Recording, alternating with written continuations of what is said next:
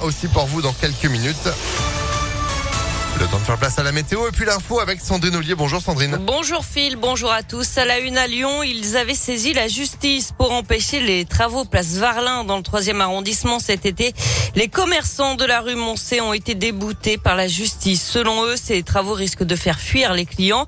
Selon le tribunal administratif, ils ne mettront pas les boutiques et restaurants en danger économique et le calendrier était connu depuis longtemps.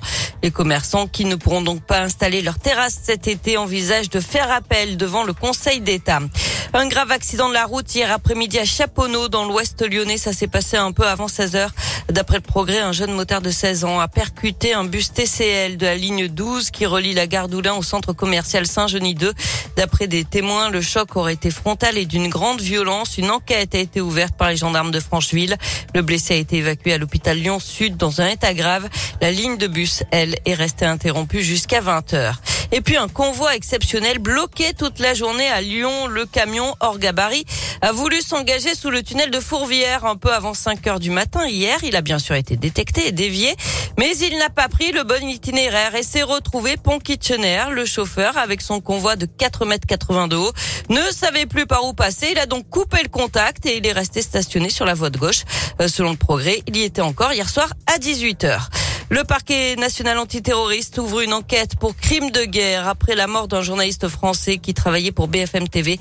Euh, Frédéric Leclerc Imhoff, 32 ans, se trouvait avec son équipe dans un convoi humanitaire dans le Donbass.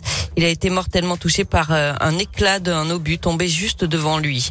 Et puis un accord enfin trouvé entre pays européens concernant un futur embargo sur le pétrole russe.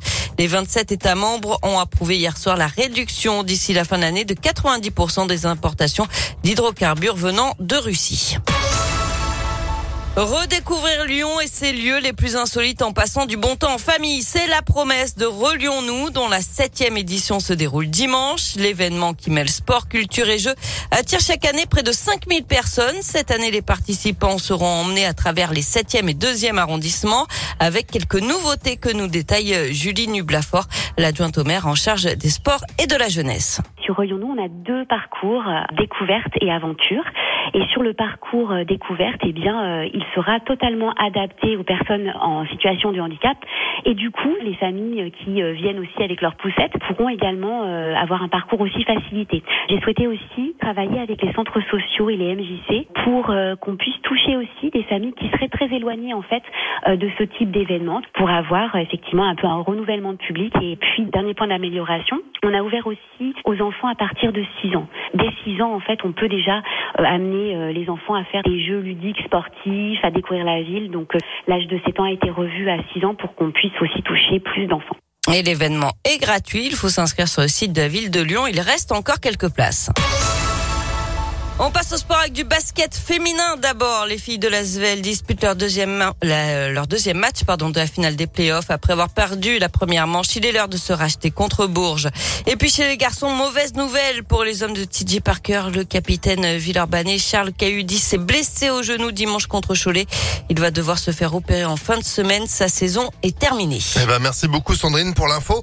Disponible à tout moment sur impactfm.fr et vous êtes de retour à 7h30. À tout à l'heure. 7h03, c'est la météo.